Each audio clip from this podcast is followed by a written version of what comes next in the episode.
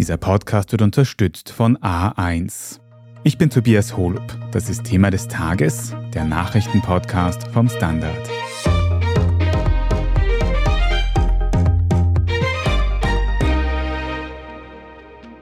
An explosion tears through a cafe in Russia's St. Petersburg. More than two dozen people injured, but so far, only one death. His name was Vladlen Tatarsky, one of the most prominent of Russia's pro war military bloggers. Honored in the Kremlin, he said then, We will kill everyone, we will rob everyone we need, everything will be as we like. Vladlen Tatarsky, ein russischer Militärblogger, der früher mit brutalen Aussagen über den Ukraine-Krieg auffiel, ist in St. Petersburg bei einer Explosion umgekommen. Es ist nicht der erste Anschlag auf russischem Boden seit Beginn des Krieges, doch so hohe Wellen in den nationalen und internationalen Medien schlugen bisher nur wenige. Wir sprechen heute darüber, wer hinter dem jüngsten Attentat steht. Wir schauen uns an, was es mit der russischen Militärblogger-Szene auf sich hat. Und wir gehen der Frage nach, ob sich die russische Bevölkerung zunehmend gegen Wladimir Putin auflehnt, womöglich auch mit Gewalt. Jo Angerer, du berichtest für den Standard direkt aus Russland und von dort hören wir seit gestern am Sonntag Meldungen über eine große Explosion in St. Petersburg. Kannst du uns kurz erzählen, was da genau vorgefallen ist? Das fand statt während einer Veranstaltung eines ganz bekannten Militärbloggers, also jemand, der zu militärischen Dingen im Internet bloggt. Und der hatte eine Veranstaltung in einem Café, was früher mal dem Jewgeni Prigozhin, also dem Chef der berüchtigten Wagner-Söldnertruppe, gehört hat. Und er hatte eine Veranstaltung und eine junge Frau hat ihm zu Beginn als Geschenk eine Skulptur überreicht. Und die Skulptur war eine Bombe, die ist dann explodiert. Dieser Militärblogger war sofort tot. 32 Menschen wurden dabei verletzt. 14 schwer sind im ernsthaften Zustand im Krankenhaus. Gerade was die Anzahl der verletzten Menschen betrifft, gibt es auch immer wieder neue Meldungen. Am besten kann man das auf derstandard.at nachlesen mit dem aktuellsten Stand. Aber kannst du uns über diesen Mann, der da umgekommen ist, der offenbar das Ziel dieses Anschlags war, kannst du uns über den ein bisschen mehr erzählen? Wer war das genau? Ja, das war ein 40-jähriger Blogger unter dem Blognamen Tatarski. Sein wirklicher Name lautet Maxim Fomin. Und das war eine schillernde Person. Der saß mal wegen einem bewaffneten Raubüberfall im Gefängnis, war dann ab 2014 Kämpfer für die Aufständigen, die im russisch kontrollierten Donbass gekämpft haben, hat sich dann später dem Journalismus zugewandt. Und der verbreitet jetzt in seinem Blog Videos vom Frontgeschehen in der Ukraine und gibt jungen russischen Soldaten Tipps, wie sie sich in den vordersten Linien verhalten sollen. Und er hat immerhin, muss man sagen, 560.000 Abonnenten für seinen Blog. Wir hören Tatarski da bei einem Empfang im Kreml vor einiger Zeit, bei dem er wörtlich sagt, dass die russischen Truppen die Menschen in der Ukraine umbringen und ausrauben würden. Also wirklich sehr, sehr brutale Aussagen. Und wenn ich höre, dass allein dieser Mann 500.000 Menschen erreicht hat mit seinen Inhalten, dann frage ich mich, Militärblogger, gibt es sowas in Russland im großen Stil? Ist das etwas Verbreitetes? Ja, da gibt es einige, die schreiben positiv über den Krieg in der Ukraine, aber kritisieren auch manchmal schon das russische Militär, wenn das ihrer Meinung nach eben nicht alles gut und nicht alles richtig macht. Das ist eine ganze Szene und eine ganze Reihe von derartigen Blogs gibt's da und die äußern sich sehr ungeschminkt, muss man sagen. Und über was bloggen die dann konkret den ganzen Tag, also außer solche politischen Aussagen zu machen, wie wir gehört haben? Ja, die reden über Details sehr offen, über Details der jeweiligen Militäroperationen in den Regionen. Die wenigsten werden selber an der Front sein. Die meisten kriegen halt Videos zugeschickt von Soldaten, die da fleißig mit ihren Smartphones auch Aufnahmen machen. Es sind zum Teil auch erschütternde Aufnahmen, also mit toten Soldaten auf beiden Seiten, zerstörtes Militärgerät. Es sind Videoaufnahmen von Drohnenangriffen, Rauchwolken und so weiter. Also das alles wird im Internet, hauptsächlich auf Telegram, in vielen verschiedenen Kanälen wird das gepostet, auch wir Journalisten verfolgen das natürlich auch letztendlich. Das ist allerdings keine Quelle, die man einfach so zitieren kann, tun wir auch nicht. Aber die berichten schon sehr im Detail über manches, was dort eben in der Ukraine passiert. Und du hast auch angesprochen, dass Sie die russische Führung oft kritisieren. Inwiefern? Wie machen Sie das? Ja, die Militärführung. Also da gibt es dann ganze Debatten drüber, ob dieses richtig gemacht wird oder jenes falsch gemacht wird und ob die Ausrüstung stimmt oder nicht oder die Führung stimmt oder nicht. Also da gibt es sozusagen ganze Debatten drüber. Es gibt da natürlich keine Debatten drüber, ob dieser Krieg jetzt sinnvoll ist und ob der Krieg richtig ist. Da sind sich diese Militärblocker alle einig. Aber wie es gemacht wird sozusagen, da gibt es schon Debatten und Diskussionen drüber. Debatten in beide Richtungen, aber wenn ich das richtig verstehe, ist das doch eine Art Propagandamaschinerie für die russische Seite, für den russischen Angriffskrieg in der Ukraine. Und einer dieser russischen Militärblogger ist jetzt eben gestern bei diesem Bombenanschlag ums Leben gekommen. Weiß man denn schon, wer diesen Anschlag verübt hat? Ja, diese Daria Trepova, viel weiß man von ihr noch nicht. Sie ist angeblich jetzt festgenommen worden. Das berichten die staatlichen Nachrichtenagenturen. Unter den St. Petersburger Politaktivistinnen ist sie bekannt. So hat das jetzt das Online-Medium Medusa auch herausgefunden. Sie habe früher als Verkäuferin in einem Bekleidungsgeschäft gearbeitet und wurde schon mal zusammen mit ihrem Ehemann im Februar 22 bei einer Antikriegskundgebung von der Polizei festgenommen und hielt damals zehn Tage Verwaltungsarrest. Wir hören da jetzt die vermeintliche Attentäterin Daria Trepova. In einem Video, das die russische Polizei in den sozialen Medien veröffentlicht hat. Es dürfte sich da um russische Propaganda handeln. In dem Video gesteht Trepova quasi den Anschlag, will aber nichts zu ihren Motiven dafür sagen. Jo, wissen wir denn irgendwas über die Hintergründe, warum diese Frau das getan hat oder wer dann noch dahinter stehen könnte? Zu den Hintergründen ist nicht viel bekannt. Da gibt es einen Duma-Abgeordneten, der Vorsitzende der rechtsextremen Partei, der vermutet eine ukrainische Spur. Beweise dafür gibt es nicht. Und interessanterweise sagt jetzt Geni Prigozhin, also der Wagner-Chef, er würde dem Regime in Kiew nicht die Schuld geben. Also da ist jetzt nun relativ wenig bekannt bislang. Aber könntest du für uns einschätzen, was für einen Hintergrund es da geben könnte? Also wenn man zur aktuellen Zeit von einem Anschlag in Russland hört, dann stellt man ja doch irgendwie die Verbindung zur Ukraine her. Also wenn diese Attentäterin nicht aus der Ukraine stammt, könnte sie dann trotzdem motiviert sein durch Unzufriedenheit mit dem russischen Regime und durch Ablehnung des russischen Krieges in der Ukraine?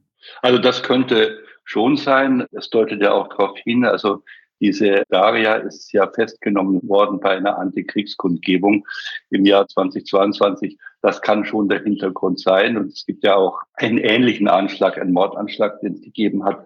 Das war im August eine Autobombenexplosion bei Moskau. Da ist die Publizistin Dasha Dugina getötet worden und die war die Tochter eines rechten und radikalen Ideologen, dem vermutlich dieser Anschlag gegolten hat. Also, dass es zusammen mit der Situation in der Ukraine was zu tun hat, ich glaube, davon kann man ausgehen. Und was für Folgen dieses aktuelle Attentat in Russland jetzt noch für den Krieg in der Ukraine haben könnte, das besprechen wir gleich noch und machen vorher eine kurze Pause. Wir sind gleich zurück. Egal wie groß Ihr Unternehmen ist, der Weg zum Erfolg ist leichter mit einem zuverlässigen Partner. Mit innovativen digitalen Lösungen übernimmt A1 Verantwortung für Ihr Business. Vom Einzelunternehmer bis zum Großbetrieb. A1.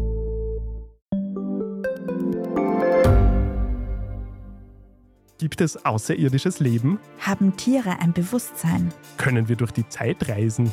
Es gibt so viele große Fragen, die uns Menschen seit Jahrtausenden beschäftigen. Aber erst jetzt kann die Wissenschaft Antworten darauf liefern. Oder neue Rätsel entdecken.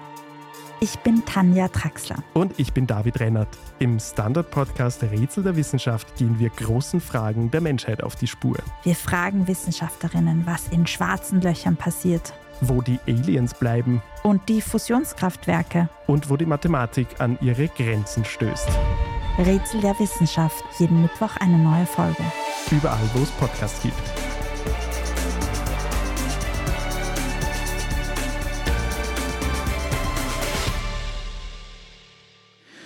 Jo, du beobachtest die Gesellschaft und die Politik in Russland ja sehr genau. Was für Folgen haben denn solche Anschläge wie aktuell gegen diesen Militärblogger Tatarski oder auch früher gegen diese prorussische Aktivistin Dugina? Welche Reaktionen gibt es darauf in Russland? Naja, in der Bevölkerung gibt es nicht so viele. Natürlich werden die Sicherheitsvorkehrungen, denke ich, werden verschärft. Und man nimmt das wahr. Es wird ja auch in den Staatsnachrichten, in den Staatsmedien wird das auch bald berichtet. Ich glaube nicht, dass es mehr Angst geben wird oder dass sich die russische Gesellschaft dadurch mehr verändern wird. Das glaube ich nicht, aber wahrgenommen wird es auf jeden Fall. Und vor allem in diesem aktuellen Fall hast du gesagt, dass es eine Person aus Russland war, die diesen Anschlag verübt hat. Ist das eine Art Anzeichen dafür, dass der Rückhalt, den der russische Präsident Wladimir Putin in seiner eigenen Bevölkerung hat, weniger wird, dass es vielleicht auch weniger Zustimmung zu dem Krieg in der Ukraine gibt?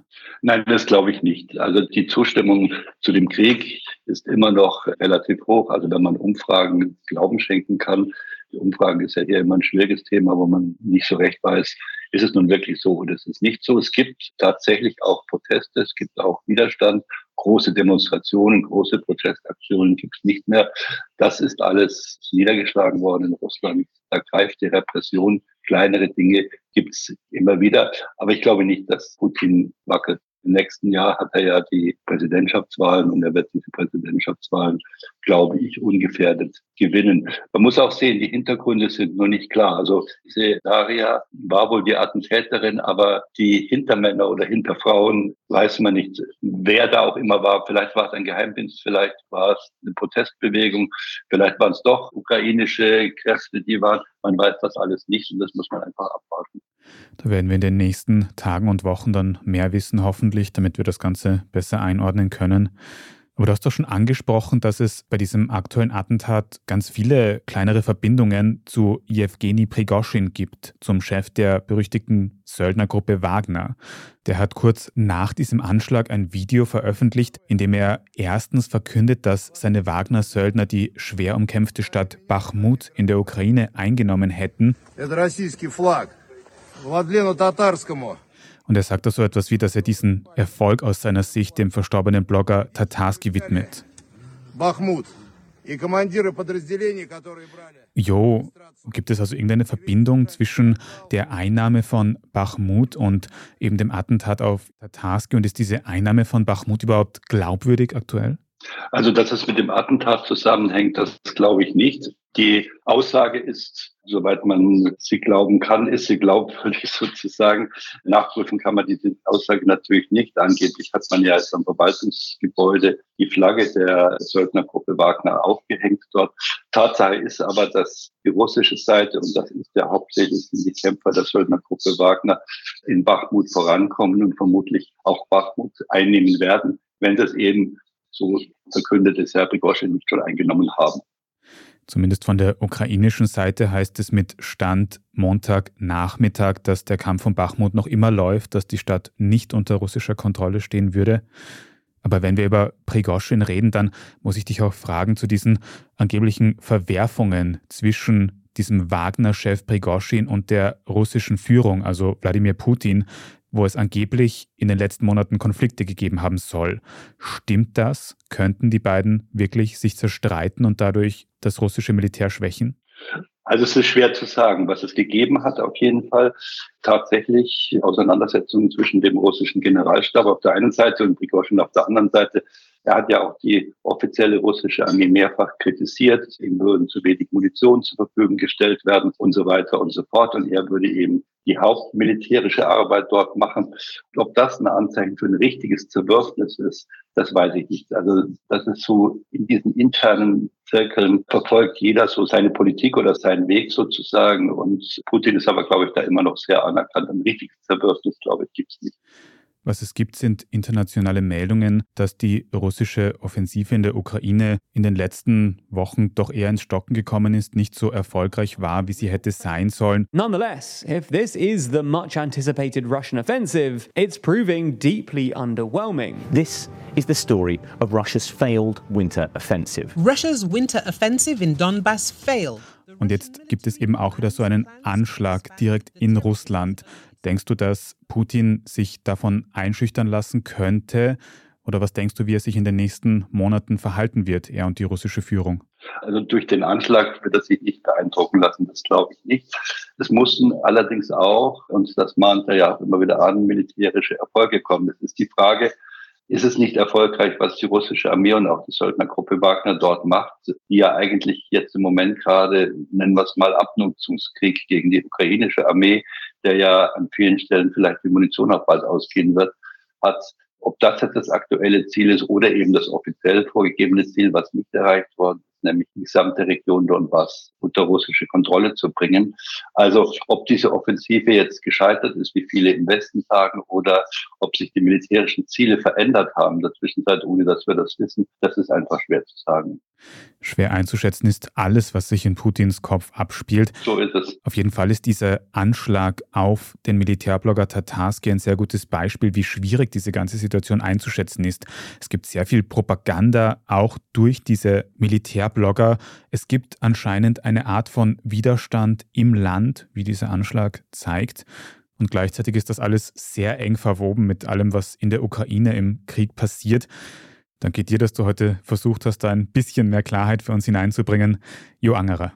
Hab gerne gemacht, danke. Wir sprechen jetzt dann in unserer Meldungsübersicht gleich noch über das überraschende Ergebnis bei den Wahlen in Finnland. Wenn Ihnen diese Folge von Thema des Tages bis hierhin aber schon gefallen hat, dann abonnieren Sie uns am besten jetzt gleich schon auf Ihrer liebsten Podcast-Plattform, dann verpassen Sie auch keine weitere mehr. Wir freuen uns auch sehr über gute Bewertungen oder nette Kommentare, damit uns noch mehr Menschen finden können. Jetzt aber dranbleiben, wir sind gleich zurück. Egal wie groß Ihr Unternehmen ist, der Weg zum Erfolg ist leichter mit einem zuverlässigen Partner. Mit innovativen digitalen Lösungen übernimmt A1 Verantwortung für Ihr Business. Vom Einzelunternehmer bis zum Großbetrieb. A1.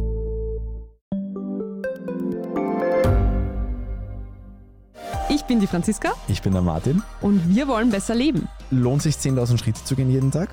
Ist das Großraumbüro wirklich so schlecht wie sein Ruf? Spoiler, ja. Bringt's was, Intervall zu fassen? Wir fragen die, die es wirklich wissen und probieren es auch gleich selber aus. Bei Besser Leben, jeden Donnerstag eine neue Folge.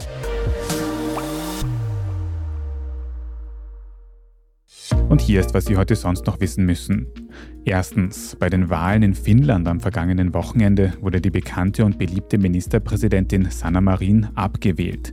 Zwar konnten ihre SozialdemokratInnen Zugewinne verzeichnen, sind damit aber trotzdem nur auf Platz 3 gelandet. Die neue Regierung wird deshalb von den nun führenden Konservativen gebildet, die eine Koalition mit den Rechtspopulisten auf dem zweiten Platz eingehen könnten.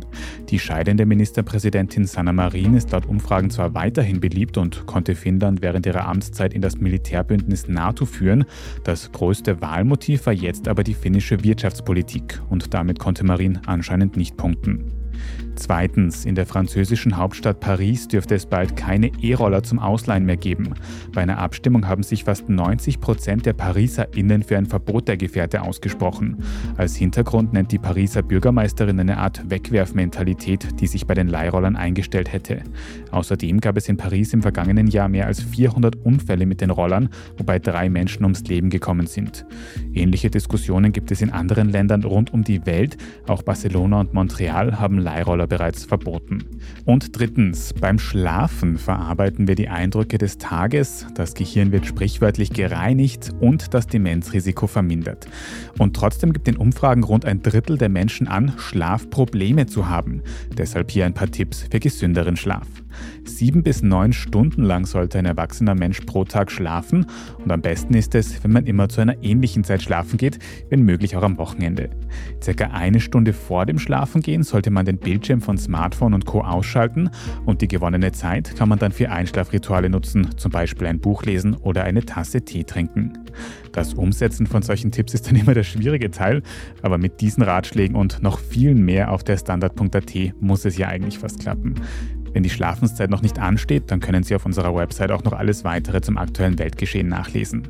Wenn Sie vor dem Schlafengehen noch etwas hören wollen, dann kann ich Ihnen sehr unseren Schwester-Podcast Inside Austria empfehlen. Da geht es in der aktuellen Folge darum, ob die Erfolge der FPÖ unter anderem in Niederösterreich ein Vorbote dafür sein könnten, dass es in Österreich bald einen freiheitlichen Bundeskanzler Herbert Kickel gibt. Unbedingt anhören, überall, wo es Podcasts gibt. Falls Sie uns jetzt noch irgendetwas sagen möchten, dann können Sie uns gerne eine Mail an podcast.derstandard.at schicken. Und wenn Sie unsere journalistische Arbeit hier beim Standard unterstützen wollen, dann geht das zum Beispiel, indem Sie ein Abo kaufen. Wenn Sie Thema des Tages über Apple Podcasts hören, dann kann man dort auch für ein Premium-Abo zahlen und uns so in Zukunft ohne Werbung hören. Dankeschön für jede Unterstützung.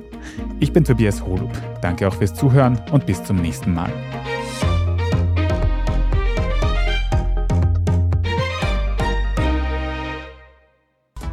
Egal wie groß Ihr Unternehmen ist, der Weg zum Erfolg ist leichter mit einem zuverlässigen Partner.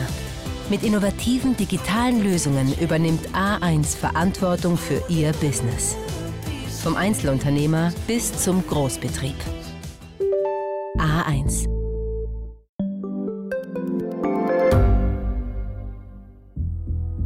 Was ich nicht nachvollziehen kann, ist, warum an jedem Unrecht immer ich schuld sein soll. Ein Korruptionsskandal jagt den anderen. Österreich hat in den letzten 30 Jahren viel über Klimaschutz gesprochen, aber zu wenig getan. Die Politik verschläft die Klimakrise. Die Behörden haben alles richtig gemacht. Fehler vergisst man, statt daraus zu lernen. So sind wir nicht. So ist Österreich einfach nicht. Aber wie ist Österreich dann? Das wollen wir bei Inside Austria herausfinden. Wir blicken auf die großen österreichischen Skandale. Von Ibiza bis Ischgl. Wir wollen wissen, wer dafür in der Politik die Verantwortung trägt. Und wir schauen genau hin, wo Österreich über seine Grenzen hinaus mitmischt. Vom Wirecard-Skandal bis zum Ukraine-Krieg. Das ist Inside Austria von Standard und Spiegel. Jeden Samstag eine neue Folge, überall, wo es Podcasts gibt.